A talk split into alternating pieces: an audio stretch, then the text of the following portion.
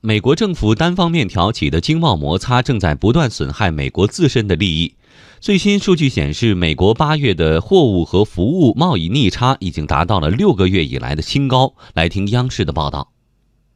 美国商务部五号公布的数据显示，美国八月货物和服务贸易逆差继续扩大，增至约五百三十二亿美元，为六个月来新高，较前一个月修正后的约五百亿美元增长了百分之六点四。数据还显示，今年前八个月，美国货物和服务贸易逆差总计约三千九百一十一亿美元，同比增长百分之八点六。经济学家普遍认为，美国的单边贸易保护主义政策并不能缩减贸易逆差，相反，伴随美国财政赤字扩大、私人储蓄下降、利率水平上升等，美国贸易逆差将继续扩大。国际货币基金组织首席经济学家奥布斯特菲尔德表示，美国试图通过加征关税来削减贸易逆差的做法，会加剧贸易紧张局势，并拖累世界经济增长。